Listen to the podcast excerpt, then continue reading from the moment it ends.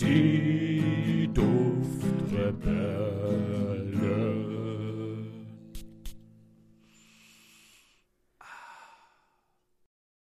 Hallo und herzlich willkommen bei den Duftrebellen. Ich bin der Julian und heute haben wir einen ganz speziellen, ganz besonderen Special Gast bei uns und zwar den André. Hallo, ich bin's wieder. Schönen guten Tag. Ja, und André, wen, wen haben wir denn heute jetzt wirklich als Spezialgast bei uns? Der ein oder andere oder die ein oder andere wird sich noch an ihn erinnern können, denn das ist der allererste Gast gewesen, den wir in unserem Podcast-Format Die Duftrebellen zu Gast da hatten. Und das ist der liebe David Heinzson. Hallo zusammen. Ja, und schön, dich endlich wieder hier hören zu dürfen. Nach, nach über sehr. 70 Folgen jetzt, gell? Boah, stimmt. Das, oh, schon krass. Ja, aber ihr seid auch echt sehr fleißig. Ne? Ihr habt ja zwischendrin angedeutet, naja, es wird jetzt mal ein bisschen weniger, aber das ist dann nicht passiert. Äh. ja, ja so, so, so einen kurzen Durchhänger hatten wir, hm. aber äh, da haben wir dann uns gesagt, danach machen wir jetzt einfach mal drei, viermal mehr. Mhm. Richtig. Und genau, da sind wir jetzt. Ja, aber ich meine, das, das Kompliment kann man ja zurückgeben, denn du, David, bist ja auch sehr fleißig. Und vielleicht darf ich hier vorne wegnehmen, ich habe ja in Folge 8 und 9, da haben wir nämlich das Interview mit dir damals geführt. Für alle, die es nicht vielleicht gehört oder gesehen haben, können sich das an dieser Stelle nochmal anhören und ansehen. Vor oder nach dem hier. Ich glaube, logisch wäre eher davor. Und da war ich so frech und habe dich, dich selber vorstellen lassen. Und das möchten wir heute einmal anders machen. Und deswegen sage ich, ja, wenn es jemanden gibt im deutschsprachigen Raum, den man vielleicht googeln möchte, sei es jetzt auf Google oder auf YouTube, wenn man sich mit der Parfümherstellung auseinandersetzen möchte, dann gibt es, glaube ich, keine bessere Adresse als deinen YouTube-Kanal Heinzons Parfümlabor. Deswegen hatten wir dich damals bereits hier als Gast und deswegen haben wir dich äh, umso erfreulicher erneut hier als Gast. Und es ist ja auch viel in den fast zwei Jahren passiert, die dieses Interview mittlerweile her ist. Deswegen, lieber David, herzlich willkommen bei uns. Ja, schön da zu sein, freue mich auch. Ja, in der Tat ist da sehr viel passiert. Und das Verrückte ist, dass man zwischendrin so, dass so die Monate ins Land gehen und man denkt, also, oder ich habe dann den subjektiven Eindruck, es passiert gerade gar nichts. Aber so in der Rückschau merkt man dann, ist doch mehr, als man gedacht hat. Tatsächlich. Das stimmt, ja. Wir hatten ja damals, wir sind damals auf deinen Kanal gestoßen. Ich glaube, da war dein Kanal auch noch relativ jung und unserer noch viel jünger. Mhm. Und mittlerweile ist da auch sehr viel passiert. Äh, wir haben dich damals mit Fragen bombardiert zum Thema Parfümherstellung, weil du ja damals auch den Kanal aus eben diesen Gründen gegründet hast. Heute, so fast zwei Jahre später, sind wir natürlich jetzt an dem Punkt, wo wir vielleicht so auf beiden Fronten ein bisschen mehr dazugelernt haben, Erfahrungen sammeln durften und äh, es ist sogar das ein oder andere passiert in der Zwischenzeit, über das wir heute reden möchten. Genau. Julian, willst du vielleicht mit etwas anfangen? Ja, also ganz großer Aufhänger von diesem Interview ist ja auch natürlich, dass du, David, einen Duft rausgebracht hast. Deinen allerersten fertig gemachten Duft, den man sogar käuflich erwerben kann. Das ist korrekt, genau. Ja, und da ist dann meine Frage, was war denn überhaupt deine Idee beziehungsweise Inspiration oder Grundintention, um genau so diesen Duft zu machen? Und mhm. wieso heißt eigentlich der Duft Amber 21? Hast du dich da vielleicht von den Lelabo-Düften, also an die denke ich, inspirieren mhm. lassen? So Santal 33 zum Beispiel. Ja, ja, fangen wir mal mit dem Namen an. Das ist einfach nur das Einfachste, was mir eingefallen ist. Amber für die Duftrichtung und 21 für das Jahr. Also hinter dem Namen gibt es keine große Geschichte. ähm, zumal ich hier aber auch ganz bewusst jetzt keinen Markennamen in dem Sinne kreieren wollte, weil es ja ein Prototyp ist. Das hattet ihr in eurer kleinen Review, der auf eurem YouTube-Kanal zu sehen ist, auch erwähnt. Also ich wollte da, also ich hätte jetzt können eine Marke schon dafür entwickeln und launchen, aber wie gesagt, da ich in diesem Entwicklungsstadium noch gar nicht drin bin, da wollte ich das nicht. Deswegen habe ich einen möglichst neutralen Namen gesucht und das ist halt jetzt der Amber 21. Ähm, von der Duftidee. Also man muss ja einfach auch ähm, vielleicht verstehen, wie das so ist, wenn man sich mit dem Thema beschäftigt. Also wir hatten, wie ihr es richtig gesagt habt, hattet vor zwei Jahren schon mal drüber gesprochen und da habe ich das ungefähr ein Jahr gemacht. Ähm, und jetzt, wie gesagt, in der Rückschau äh, wird mir da auch bewusst, wie viel ich dann doch in der Zeit dazugelernt habe. Und zu Beginn ist es ja so, man experimentiert einfach ganz viel, geht wenig zielorientiert vor. Und der erste Entwurf für diesen Amber 21, das war witzigerweise ein sehr schneller Entwurf. Also man versucht ja immer ganz viel und ärgert sich dann auch manchmal, dass es einfach nicht so klappt. Es riecht nicht gut, es riecht nicht professionell. Also man hat das immer und immer wieder und denkt sich ja dann auch zwischendurch, wieso tue ich mir das überhaupt an? Vielleicht lasse ich es einfach, vielleicht kann ich meine Zeit auch sinnvoller nutzen. so. Und da habe ich aber dann mir selbst einfach mal gesagt, okay, ich will jetzt mal einfach, ich mixe jetzt mal meinen Armbar. Und da fließt automatisch ja dann das Wissen mit ein, was du dir in der vorigen Zeit schon erarbeitet hast, mehr oder weniger unbewusst. Mhm. So, und da hatte ich einen Entwurf, ich hatte den so nach, also Gefühl dann gemixt, hm, dachte dann, hm, okay, gucken wir mal, lasse ich ihn mal reifen, gucken wir mal, was dabei rauskommt. Also als er frisch gemixt war, habe ich dem noch gar nicht so viel Bedeutung äh, zugemessen. Und da, als er dann aber gereift ist und ich dann irgendwann nochmal drangegangen bin, dachte ich, Mensch, das ist ja eine richtig gute DNA eigentlich.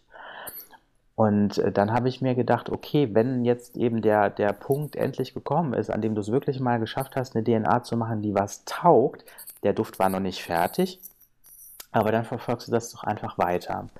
So, und dann hat es aber gefühlt noch also ich glaube, dieser ganze Zeitraum war ungefähr anderthalb Jahre und danach äh, gehörten da natürlich dann nochmal viele Überarbeitungen dazu. Also ich sag mal, die Urvariante, die war zum Beispiel gar nicht lange haltbar. Die hatte zwar einen interessanten Duft, hat aber nur einen halben Tag gehalten und so weiter. Äh, aber ich will jetzt auch nicht zu weit ausufern, sonst kommt er gar nicht mehr zum Reden. Und dann habe ich den halt weiter optimiert bis hin zum Prototypen jetzt. Ähm, super, also du, du, kannst sehr gerne reden, deswegen bist du hier, weil uns hört man immer wieder sehr oft reden. und deswegen, du kannst, also du kannst gerne mehr darüber erzählen und ich finde es auch wahnsinnig interessant und spannend. Vor allem hast du auch schon ein paar Dinge angeschnitten, wo ich später dann auch nochmal drauf zu sprechen kommen wollte. Mhm. Ja, also was halt beim Parfum, und das ist auch bei den Profis so, soweit ich das eben weiß, was halt dazu gehört, ist dieser iterative Prozess. Also du fängst nicht immer wieder neu an, aber du überarbeitest immer wieder diese Formel, immer wieder und immer wieder, weil es immer Dinge gibt, also du merkst im Verlauf dann, also ich habe zum Beispiel am Anfang, wie gesagt, ein Problem mit der Haltbarkeit. Mir ist hinterher zwar aufgefallen, dass das ein bisschen was mit den Verdünnungen der Rohstoffe auch zu tun hat, also die Konzentration war einfach niedriger, als ich sie gefühlt angenommen hatte. Hm, aber es hat natürlich auch was mit der Zusammensetzung zu tun. Und da erinnert man sich dann manchmal, und deswegen ist Theorie nicht ganz so unwichtig, da habe ich mich dann wieder zurück dran erinnert und mir gedacht, prüf doch mal die Zusammensetzung anhand von John Carls Empfehlungen. John Carls war ja der Parfümeur, der diese Methode entwickelt hat, die in der gesamten Parfümeriebranche heute so als Goldstandard oder als Basismethode gilt. Der hat halt gesagt, 55% Basisnoten, 20% Herznoten, 25% Kopfnoten.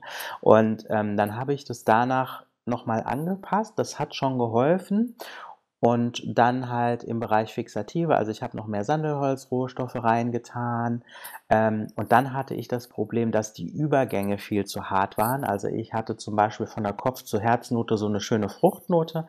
Und die ist aber dann so zu Ende der Herznot oder ja, vielleicht schon zur Mitte der Herznote so schlagartig hat die sich dann in das Holzige gedreht und du hattest dann am Schluss eigentlich nur noch was Holziges, leicht ambriert, aber, aber eben holzig hauptsächlich. So, und dann musste ich irgendwie diesen Übergang schaffen. Das heißt, also ich habe in der Basis dann nochmal ein bisschen mehr Frucht reingemacht, habe dann aufgrund von Feedbacks auch, also ich hatte schon mal erste Prototypen verschickt sozusagen an, an bestimmte Personen anhand des Feedbacks auch mir äh, sagen lassen, okay, ein bisschen mehr Vanillin, Kumarin könnte es schon sein, also ein Ticken mehr Süße.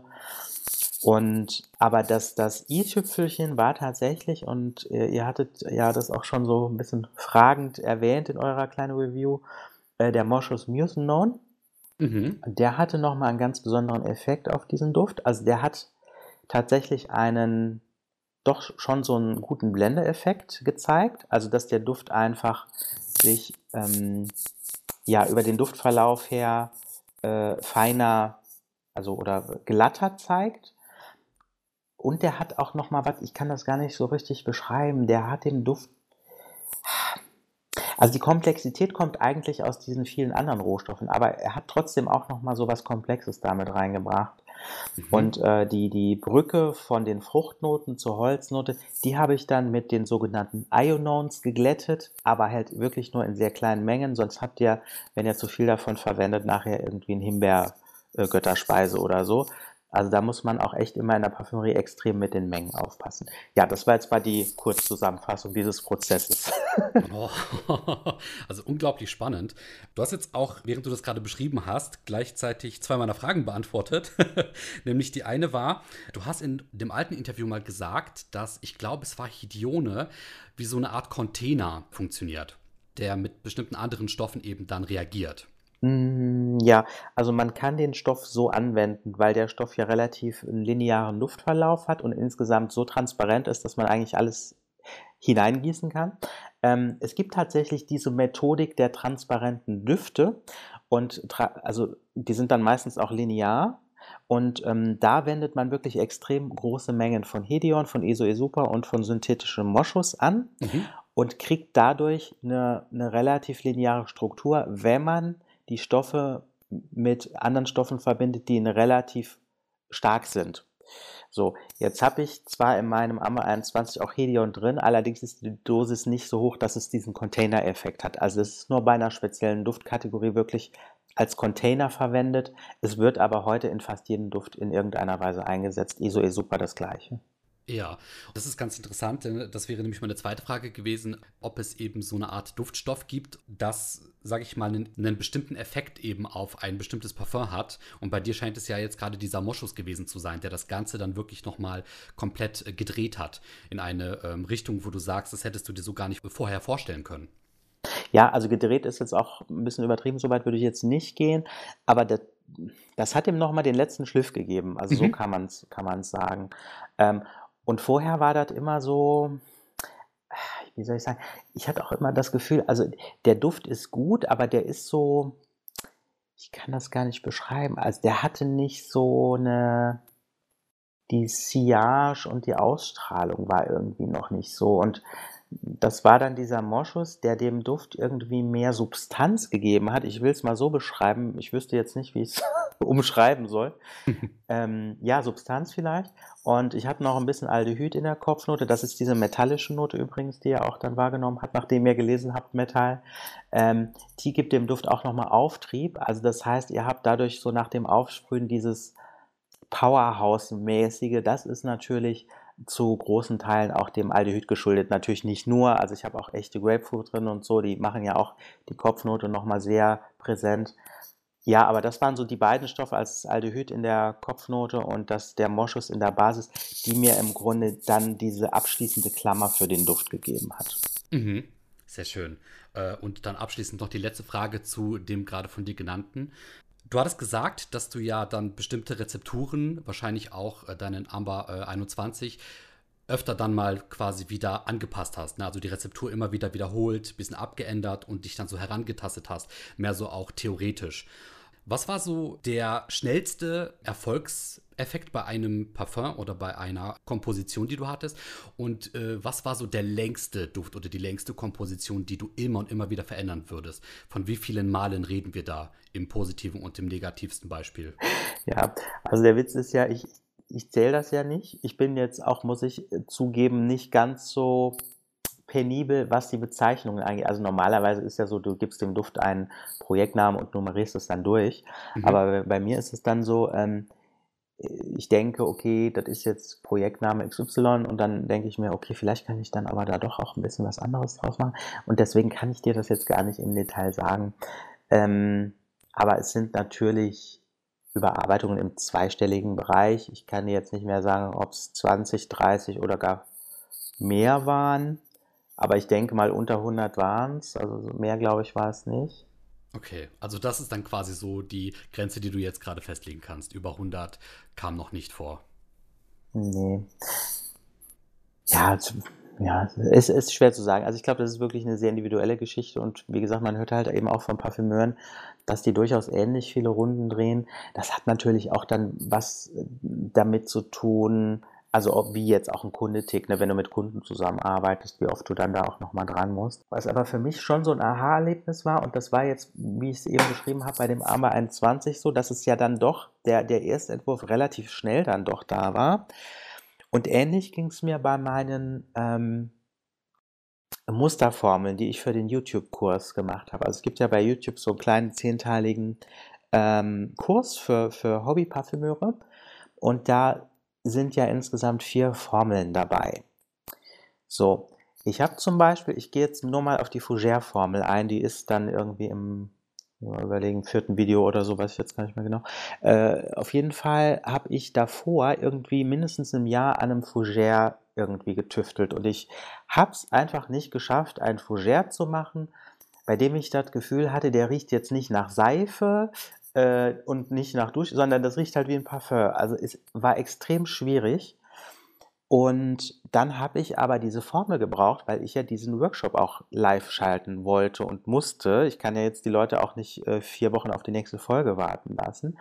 So, und was in dem Moment passiert, du schaltest dann so ein Stück weit deinen Kopf aus und machst, du wendest mehr oder weniger bewusst oder unbewusst, wie eben gesagt, das Wissen an, das du schon hast und hast dann das Ziel, das muss jetzt ein brauchbarer Fougère werden. Und witzigerweise glaube ich, ich weiß gar nicht, ob es nochmal eine Überarbeitung gab, aber wenn ich mich recht erinnere, stand, glaube ich, die Formel dann beim ersten Mal. Und das ist total verrückt, wenn man bedenkt, wie, wie ich vorher da rumgeeiert bin und einfach nicht zum Ziel gekommen bin. Ne?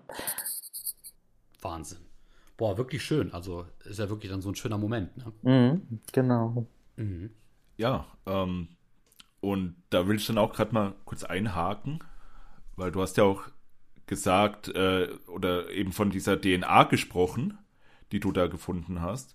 Das wäre so eine Frage gewesen und zwar ähm, ist dir dann auch im Entstehungsprozess aufgefallen, dass dir ein Akkord besonders gut gefällt, den du dann auch unbedingt weiter bearbeiten möchtest. Also jetzt, es gibt ja auch diese Creed-DNA zum Beispiel oder auch Nasumato hat ja auch so eine spezielle DNA, wo man immer sagt, ja, das ist ein Duft von denen. Hast du da auch dann diese DNA, die du jetzt im Amber 21 drin hast, willst du da auch nochmal drauf aufbauen für andere Düfte? Jein, ähm, also ich habe zum Beispiel jetzt einen, einen Freshy in der Pipeline, das ist im Grunde von der Duftstruktur her oder von der DNA her das komplette Gegenteil, also quasi das Gegenstück zum Amber 21. Frisch, äh, also ich würde ja sagen, der Amber 21 taugt wirklich nur für den Winter, bei dem anderen würde ich sagen, der taugt wirklich nur für den Sommer. Ähm, also das ist eine, eine Ingwer-Orange-Minze-Kombi, dann mhm. kommt noch ein bisschen mm. Maiglöckchen mhm. auf einer natürlich Moschusbasis dann wieder. Ähm, Achso, und aquatische Noten sind drin, obwohl ich Aquaten eigentlich gar nicht so mag, aber in, dem, in der Kombi finde ich es äh, passt für mich. Ähm, das ist auch jetzt ein Duft, der nicht ewig lange hält, also vielleicht einen halben Tag im Sommer.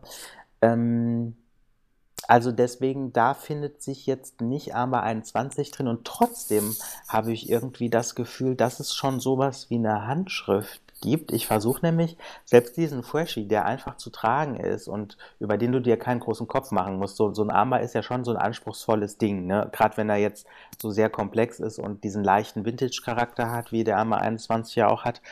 Ähm, das ist halt, da muss man sich schon mit beschäftigen, den muss man auch ein paar Mal tragen, um, um zu wissen, ob der einem gefällt. Also das kannst du beim ersten Tragen gar nicht beurteilen. Das ist bei dem Freshie anders. Ähm, den kannst du tragen und dann entscheidest du, ob das ein Duft für dich ist. Der gefällt auch den meisten Leuten. Also ich, es gibt echt wenige Leute, die gesagt haben, nee, trifft jetzt nicht meinen Geschmack oder so. Ähm, und was er aber trotzdem vielleicht mit dem Amber 21 hat, das ist diese Komplexität. Und das liegt halt an meiner Nase, dass ich mittlerweile einfach nicht mehr willens bin. Diese Kombis, die man eben bei Designerdüften eben auch manchmal hat, die einfach so, wie soll ich das beschreiben? Die sind einfach so simpel, da kann ich nichts mehr mit anfangen. So, und da versuche ich schon äh, darauf hinzuarbeiten, dass der Duft einfach komplex ist, ne? dass, dass du vielleicht auch bei zwei, dreimal Tragen jedes Mal eine andere Facette wahrnimmst oder so. Ne? Ähm, also wenn man das als Handschrift bezeichnen kann, dann vielleicht das. Hm, ich würde aber, wenn ich jetzt Stand heute einen neuen Armbar entwickeln müsste, würde ich mir natürlich die Struktur des Armbar 21 angucken, weil da weiß ich, die Struktur funktioniert und würde die dann äh, anpassen. Das ist, glaube ich, jetzt in dem Moment, und ich glaube, das geht den meisten Parfümeuren so, wenn die natürlich mal den Dreh raus haben, dann orientieren die sich natürlich auch daran. Und das ist ja das, da hatten wir das letzte Mal drüber gesprochen, dass man sagt, okay, Parfümeure haben im Grunde immer eigene Basen, die sie dann auch immer wieder verwenden. Und ich glaube, dass das genau der Grund ist. Also wenn du einmal was gefunden hast, was funktioniert, dann bleibst du natürlich auch gerne irgendwo dabei. Ne? Ja, ja, genau.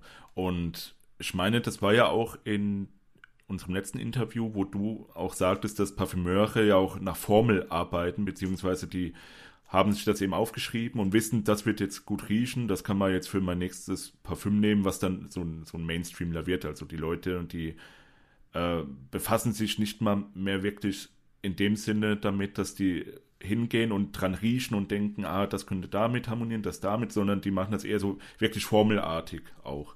Genau, also die Formel wird, also gut, manche arbeiten mit Notizbuch, manche geben direkt in den Computer die Formel ein. Und bei den großen Luftherstellern ist es ja so, die haben auch einen, einen Roboter, der ihnen dann bis zu 99, glaube ich, Muster anmischt. Mm, und dann riecht der Parfümeur aber schon nochmal dran. Also der guckt schon, wie ist es geworden, um dann nochmal die, mhm. die weiteren Iterationen dann einzuleiten.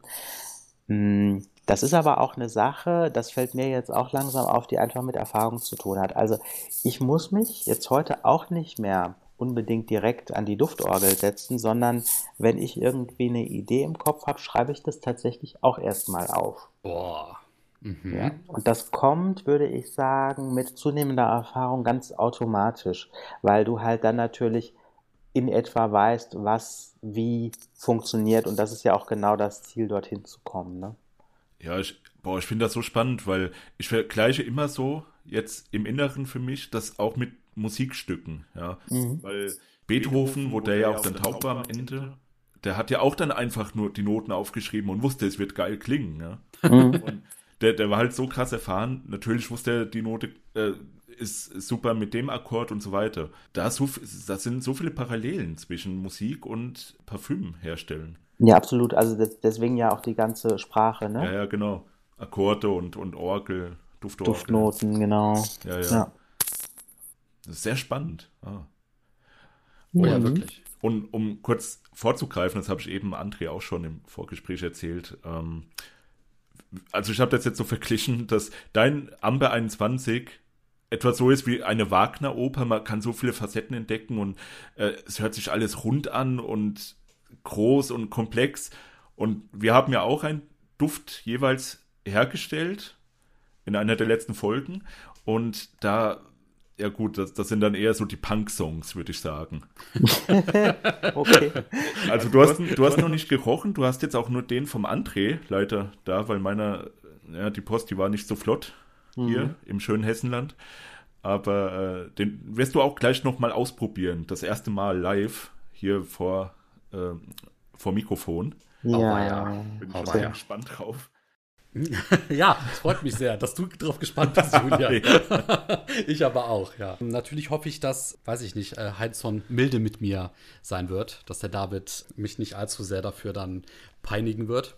Soll ich dann mal aufsprühen schon? Oder? Oh, oh, oh, oh, oh. Okay, aber vorher, ja, vorher möchte ich dann nochmal ähm, selbstverständlich allen Zuhörern, Zuschauern und Zuschauern sagen, dass es uns nicht nur auf YouTube, sondern auch auf Spotify, Anchor, Deezer, Apple Podcast, Breaker und allen anderen Podcast-Verteilern gibt. Und selbstverständlich gehen Grüße raus an Buxtehude Kreppelbach. Mhm. Ja, Grüße an Buxtehude Kreppelbach. Wie geht's euch heute? Äh, wir sind guter Dinge. Ja, ich muss eben sprühen, ne? Genau. genau. Ich kann das vielleicht noch mal kurz ausführen. Ähm, ich und Julian, wir haben uns ja früher auch schon mal mit der Herstellung von Parfum, also eigener Parfums, auseinandergesetzt und haben dann schon mal einen ersten Gehversuch gewagt. Äh, bei mir waren es dann der Versuch, eher natürliche Rohstoffe zu verwenden. Also das das klingt jetzt so hochgestochen. Ich habe einfach versucht, Zitrone und äh, noch eine andere Zitrusfrucht irgendwie auszupressen und mit Wasser zu vermischen. und also, Julian hat tatsächlich damals schon mit Duftölen gearbeitet. Und jetzt vor kurzem haben wir uns nochmal zusammengesetzt, weil ich Julian besucht habe und haben im Zuge dessen auch natürlich so mit dem Hintergedanken, ähm, dass Heinz natürlich jetzt auch seinen Prototypen, sein Parfum ähm, herausgebracht hat, haben uns gesagt, wir wollen uns da mit dem heutigen Wissen nochmal ransetzen, ähm, aber selbstverständlich mehr aus der Sichtweise eines Amateurs, also eines wirklich Frischlings, der sich sagt, okay, ich weiß ungefähr, wie das funktioniert, ähm, ich mache das jetzt mal. Und entstanden ist dann das, was der Heinzson äh, da jetzt gleich zu riechen bekommt. Ähm, ich habe meinen Duft genannt, sehr stolz, äh, den Zitrusbombenkuchen. so. Ja, Und genau. ich gebe mal an dich ab, David. Ja, süßer Sticker übrigens. Kann man jetzt ja leider nicht sehen. Ähm, genau. Also, was ich rieche, auf jeden Fall, klar, Zitrus und es ist ein Amberduft, relativ sicher mit Labdanum und mhm. Ja, wahrscheinlich auch Vanillin, sonst wäre das Labdanum, glaube ich, sehr unangenehm. Ähm,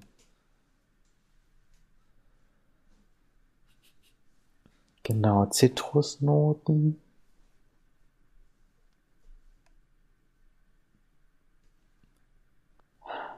Jetzt kann ich auch mal meine Nase, weil das ist ja so die Fähigkeit eigentlich, die jetzt auch wieder ein Profi entwickelt, dass er dann die einzelnen Stoffe auch rausriechen kann. Mhm. Also ich würde sagen, ein bisschen Orange. Und, was ist, bin ich mir auch nicht ganz sicher. Genau, du kannst, kannst ja auch mal so ein bisschen aus dem Gefühl, Gefühl heraus dann so ein bisschen raten, was, was du vermuten könntest. Mhm. Und halt Holznoten. Ähm, kann ich jetzt nicht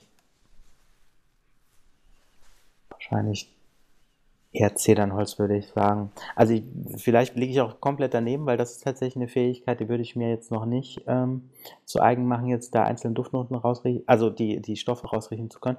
Aber ähm, ich würde jetzt tippen, Zitrone, Orange, wahrscheinlich Bergamot, Labdanum, Vanillin und Zedernholz.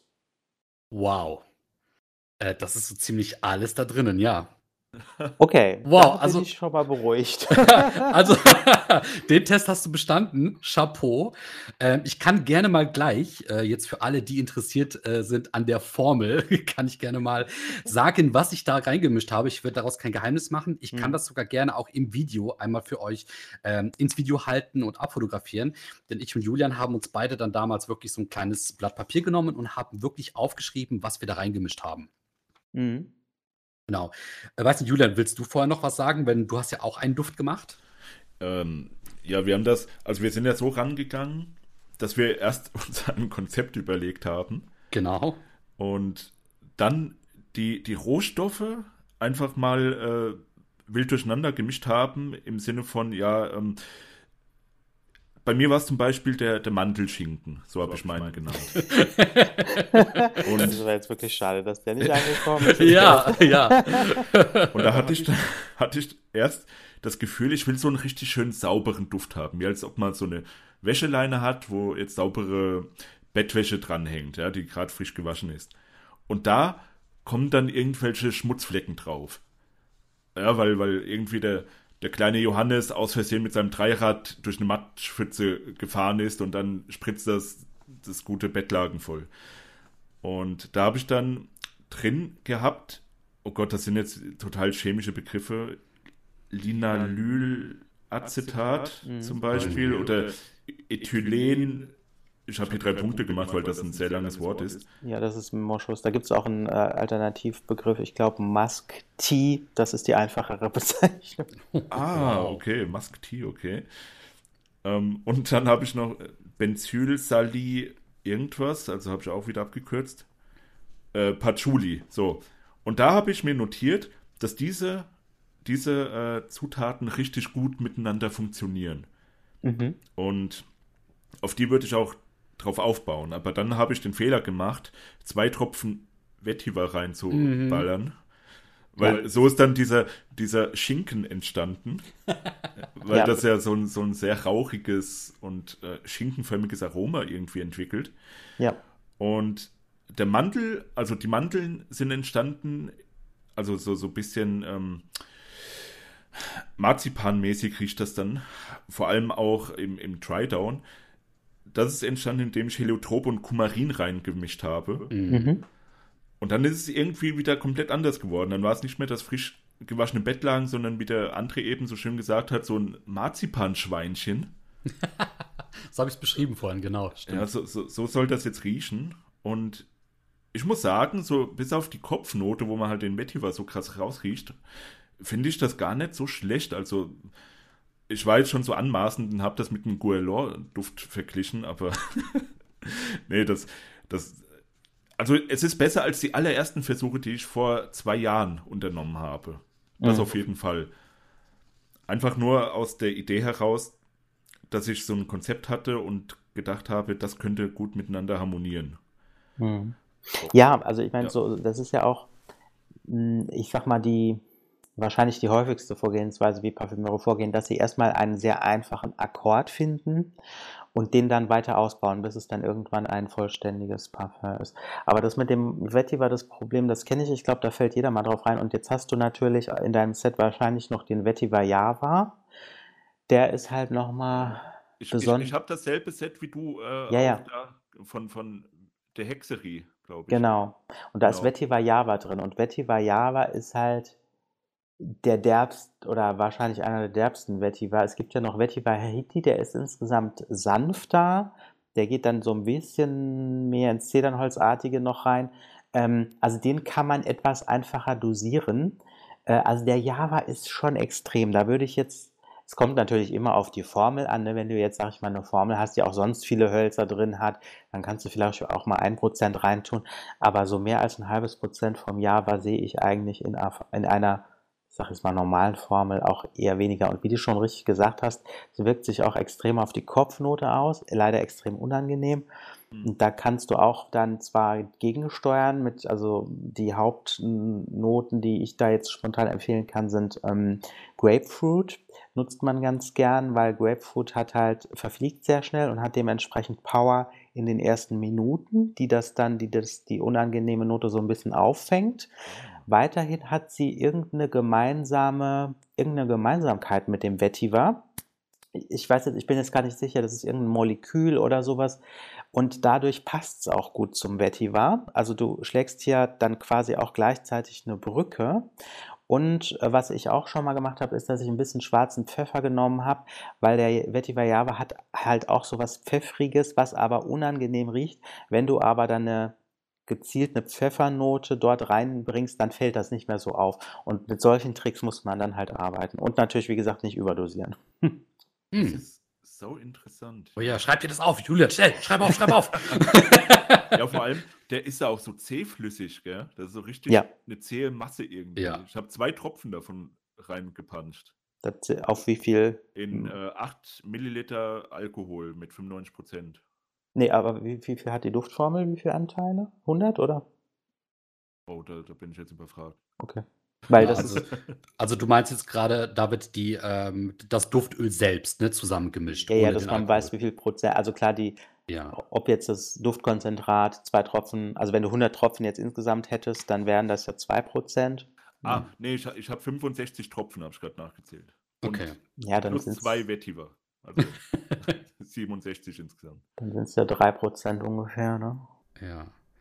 Das ist nämlich auch so ein Ding, an das ich gedacht hatte, als wir äh, uns daran gesetzt haben, nämlich, dass äh, wir in einem deiner Videos gesehen haben, dass du eben quasi dann mit diesen Prozentzahlen äh, gearbeitet hast, ne? dass du immer versucht hast, auch so ein bisschen die Verdünnungen zu errechnen. Was heißt versucht? Du hast es ja getan. Und äh, Julian meinte auch in der Folge, wo man wirklich sieht, wie wir das dann da zusammenmischen, äh, mit Kamera und allem drum und dran, meinte er auch, das wird sein größter Endgegner sein. Genau zu erahnen, wie viel er von was nimmt, in welchem Verhältnis und wie viel das dann im Gesamtprozent dann äh, letzten Endes, ähm, sag ich mal, so, ein Gesamt, so eine Gesamtmenge ausmacht. Mhm. Genau. Ähm, ja, ich, ich würde sonst einfach mal ähm, sagen, was ich da jetzt reingetan habe in meinen Duft. Ähm, und zwar habe ich nämlich auch so gearbeitet, dass ich erstmal das reine Duftöl angemischt habe.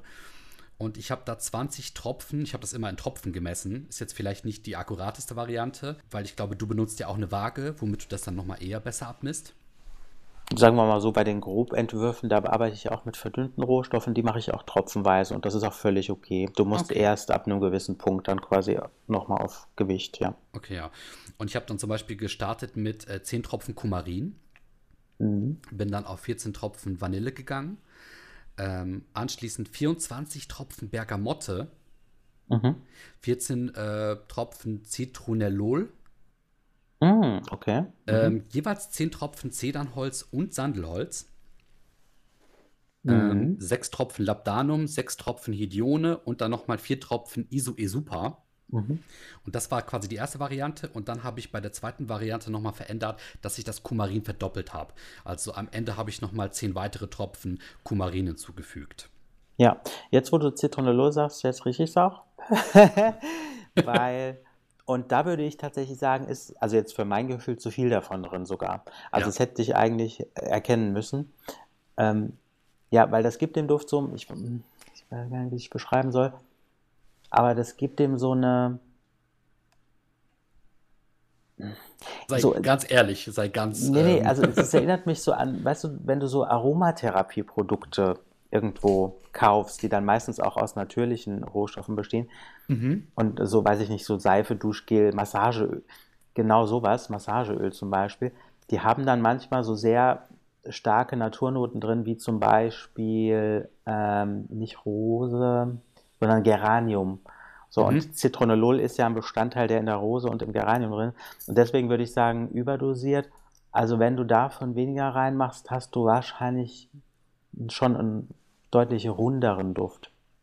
Ja, du sagtest ja sogar auch in einem deiner Videos, ähm, dass dieses Zitronellol ja auch eher zur Unterstützung für äh, Rose-Akkorde oder Rose-Duftrichtungen dann verwendet wird, oder? Mhm, ja. Genau.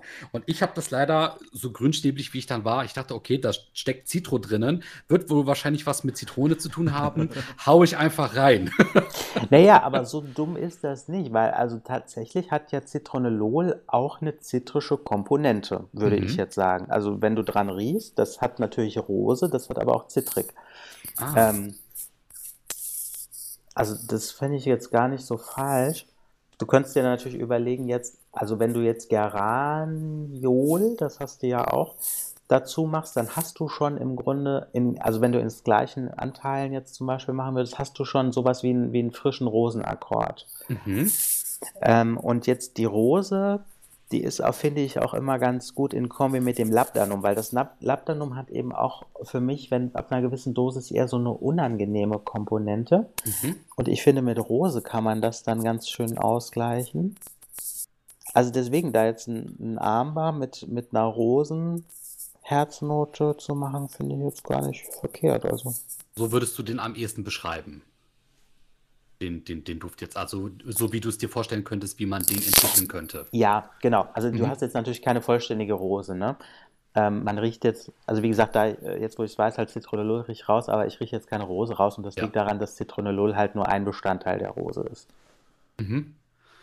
Ja, das, das ist ganz interessant. Wie, wie, würdest du den Duft jetzt abschließend bewerten? Also wirklich so aus einem rein äh, professionellen Standpunkt aus? Also wie gesagt, für mich erinnert er eher so an funktionale Körperpflegeprodukte im Aromatherapiebereich. Ich würde es jetzt als Parfum, also wirklich als Feinparfümerie noch nicht äh, sehen. Also ich würde es jetzt nicht als so Duft tragen. Ja. Ja, ich, also ich würde sagen, Gott sei Dank, weil wird man ja den Beruf des Parfümeurs ad absurdum führen. Ja, ja. eben. Wenn man eben. einfach so zwei Hansel dahinsetzt und dann oh ja, ich mach mal das rein, ich mach mal das rein, könnte gut riechen und dann ja. hat man einen Film im Endeffekt. Ja, es ist ja wirklich so. Ähm, ich habe dann eben diese gerade genannte äh, Duftöl-Mischung äh, habe ich dann am Ende noch eben mit dem Alkohol ähm, aufgefüllt und ich habe das mir so ausgerechnet, ich weiß nicht, ob es stimmt, aber ich habe circa zweieinhalb bis drei Milliliter, die das Duftöl dann am Ende dargestellt hat, einfach aufgefüllt mit noch circa äh, fünf bis sechs Milliliter äh, Alkohol. Also ich habe versucht, jetzt nicht zu viel Alkohol zu nehmen. Mhm. Ich weiß nicht, ob das ungefähr dann eine einigermaßen gute Mischung gewesen ist zum Schluss hin. Ja, gut, also es gibt ja, ich weiß es, es riecht jetzt mal nicht so stark. Also du kannst so um, Pi mal Daumen 10 bis 20 Prozent Duftanteil, ne? Mhm. Je nachdem, was du für eine Konzentration halt haben willst. Ja. Und äh, wie Julian auch äh, sagte, wir hatten dann versucht, uns wirklich erstmal Konzepte zu überlegen. Ähm, und mein Konzept, den hatte ich damals so beschrieben, ich wollte eben so einen Zitronenkuchen machen, so einen marzipanigen Zitronenkuchen, äh, der so ein bisschen auch äh, leicht süßlich ist, auch so ein bisschen leicht frisch durch die äh, Zitruskomponenten. Mhm. Und ja, also ich habe mir das dann so vorgestellt, ne, du gehst dann eben zur Bäckerei und bestellst dir da deinen frisch gemachten äh, Zitronenkuchen. Und was leider herausgekommen ist, du bestellst dir diesen Zitronenkuchen und links kommt eben die äh, Putzkraft Bertha heraus und sagt: So, die Klos sind sauber, da darf jetzt keiner für zehn Minuten hin. Und die hat so einen richtig starken Zitrusreiniger benutzt, den du wirklich um Türen und Ecken hinweg riechst, bis zur Bäckerei. das ist der Duft am Ende für mich geworden. Mhm. Also ich finde, ich finde persönlich, das riecht wie Zitronenbuttermilch, weil das so eine cremige, ist irgendwie noch cremig im Abgang. Ja gut, das kommt durch das Kumarin oder beziehungsweise durch das Vanillin. Also du kannst einen relativ einfachen Akkord aus Zitrone und Vanillin. Das find, ist für mich wie so eine Zitronencreme. Mhm. Also wenn du diesen Akkord nimmst und da quasi, könntest du quasi dann drauf aufbauen. Also du machst dir erst, ähm, entwickelst den Akkord erst ausgewogen, sodass du sagst, okay, das ist jetzt das Verhältnis. Und dann kannst du so nach und nach diese anderen Noten ein bringen. Also was ich zum Beispiel, ich habe auch mal so was Teigiges früher gehabt, da war noch ähm, Benzoin drin, weil Benzoin hat auch so ein Stück weit eine Vanillenote, hat aber halt eben noch dieses natürlich harzige, ticken würzige und das hat ihm dann noch mal ein bisschen mehr Kuchencharakter zum Beispiel gegeben. Mm. Ja. Oh, schön. Ich muss aber gerade mal gucken. Also es gibt einen Inhaltsstoff, der, der riecht so 100% für mich nach Marzipan. Ich habe nur das, ähm, das ist zwar ein bisschen unprofessionell, aber ich vergesse die Namen der Rohstoffe auch immer wieder. Ich weiß da nur noch so ungefähr. Ich bewege mich jetzt einmal. Mhm. Gut, aber ich meine auch, dass das, es gibt ja auch so viele, ne? da kann es ja schon mal sein, dass man die dann nicht sofort auf dem Schirm hat. Klar. Also ich, ich muss sagen, ich, ich, ich mache ja selbst Musik, ich spiele ja schon seit, weiß ich nicht, 20 Jahren oder so Gitarre und ich kenne auch die Akkorde nicht, die ich da spiele. Also ich weiß nicht, wie die heißen. Ich spiele es einfach. Ja. Ich weiß, das klingt gut. Also das war, was ich da habe, das ist Benz, Benz Aldehyde. Das ist auch nur eine 10%ige, weil das auch ein relativ starker Duft ist. Und der ist wahrscheinlich auch in diesem, He also dieses Heliotrop ist ja eine Mischung, weil ähm, Übrigens, aber das ist wieder ein ganz anderes Thema. Ich glaube, es gibt so einen Duftstoff, der wird auch in der Drogenszene irgendwie missbraucht. Und ich glaube, das ist einer, den man für Heliotropbasen teilweise auch verwendet. Deswegen Ach, kannst du den gar nicht so kaufen. Deswegen musst du dann als, auf Alternativen ausweichen oder du brauchst eine spezielle Lizenz. Ähm, das aber nur mal so am Rande. Aber genau, äh, das. Ähm, das ist wahrscheinlich in der Heliotrop-Basis drin und deswegen erinnert es dann eben auch so an, an Marzipan ein bisschen. Ah, okay. Ja. Und was, was auch interessant ist aus dem Benzaldehyde, das ist Teil eines Kirschakkords. Also wenn du da noch ein oder zwei andere Rohstoffe hinzugibst, dann hast du einen Kirschakkord. Mhm. Mhm. Hätte ich jetzt auch nicht gedacht. Ne? Früher dachte ich immer, ja, Kirsche halt. Ja. Aber wenn du es dann wenn du es dann mal bewusst versuchst, so nachzuvollziehen und dann merkst du, ja, doch, kann schon sein. Also die Kirsche hat tatsächlich auch eine Marzipannote, die man aber eben so nicht wahrnimmt, weil sie eben in einem Akkord sozusagen eingebunden ist. Ne? Oh, spannend. Ja. Das, klingt, das klingt für mich gut, weil ich, ich mag ja Kirsch, Kirschstifte. Ja, ich habe jetzt hier mal den, den Spice Bomb nachgebaut. Ähm, da hatte ich aber ein bisschen Hilfe in Form einer Formel. Ähm, der hat witzigerweise auch so eine Kirschnote und da ist aber gar kein Benzaldehyde drin. Äh, also manchmal ist es auch irgendwie verrückt. Ne? Du kannst ja einen Akkord manchmal auch aus unterschiedlichen Rohstoffen tatsächlich auch machen. Ja. Mhm. Interessant, ey. Also das alles, was wir gerade beschreiben, das geht ja darauf zurück, dass wir diesen ähm, einen Weg genutzt haben, um ein Parfüm zu starten, also herzustellen, nämlich man kreiert einen Akkord, den man dann weiter ausbaut. Mhm. Das ist ja das, was äh, du in deinen Parfums machst, aber das ist auch das, was wir beide versucht haben, äh, ich und Julian. Und du sagtest aber, es gibt auch eine andere Variante, ne nämlich, dass man mit einer Basis arbeitet, die man dann nur noch in eine bestimmte Richtung lenkt. Ja, also es, ähm, Also es gibt verschiedenste Varianten. Wie viel das jetzt genau sind, weiß ich nicht. Also irgendwer hat mal gesagt, naja, wahrscheinlich hat so jeder sein, jeder Parfümeur so sein eigenes System. Es wird in Details so sein, aber gewisse Dinge sind ja dann doch immer gleich. Also es gibt einmal die, die Jean Carls Methode. Klassischerweise fängt man an, dort eine Basisnote zu entwickeln, also die Note, die im Parfum am längsten hält. So, und wenn die schon mal ähm, gut ausformuliert ist, dann ist man schon mal sicher, unabhängig davon, welche Herz- und Kopfnoten man später hinzugibt, dass der Duft nach hinten raus gut riecht und eine gute Haltbarkeit hat. Mhm. Und in der Jean Carls Methode ist es so, dass du dann die Herznoten hinzugibst und das könnte jetzt auch so ein Akkord sein. Also du hast jetzt beispielsweise einen Kirschakkord entwickelt ähm, und wenn das von der Haltbarkeit her den Herznoten entspricht, dann könntest du den dort quasi auch reingeben und zum Schluss halt eben die Kopfnoten. Es gibt aber eben auch die Variante, du startest mit einem Akkord, der dein Parfum von oben nach unten bestimmt. Also du hast, also das nennt man dann einen vertikalen Akkord, weil du möglicherweise sowohl Kopf Herz- als auch Basisnoten in diesem einfachen Akkord schon drin hast. Mhm. Also zum Beispiel ein Himbeerakkord kannst du, ähm, kannst du vertikal aufbauen.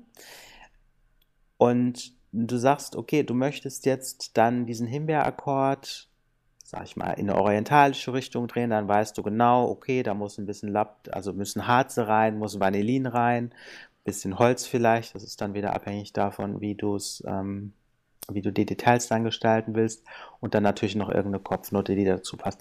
Also fängst da quasi nicht unten an, sondern du fängst quasi in der Mitte an, vertikaler Akkord. Dann gibt es noch die Variante, dass du einen transparenten Duft machst. Also du fängst dann quasi, da hatten wir eben kurz drüber gesprochen, mit dem Container an und fügst dann erst die Stoffe hinzu, die diesem Duft den eigentlichen Charakter geben, weil diese in Anführungsstrichen Containerstoffe, die haben kaum einen eigenen Charakter. Mhm, ja. So, und ähm, dann lässt euch weiter. Also eine fällt mir jetzt noch mindestens ein, aber ich glaube, es gibt auch noch durchaus weitere Herangehensweisen. Welche weiteren Herangehensweisen es als Parfümeur noch gibt, ob uns David diese verraten wird und wie letztendlich André und Julian beim Parfümkreieren abschneiden werden, das alles und mehr erfahrt ihr in der nächsten Folge von Die Duftrebellen, dem ersten deutschsprachigen Parfüm-Podcast, den es nicht nur auf Spotify, sondern auch auf iTunes, Deezer, Breaker, Apple Podcast, Podcast Edit und auf YouTube gibt. Wir hören uns in der nächsten Folge wieder und wünschen euch guten Riecher. Und Grüße gehen raus an Buxtehude Kreppelbach.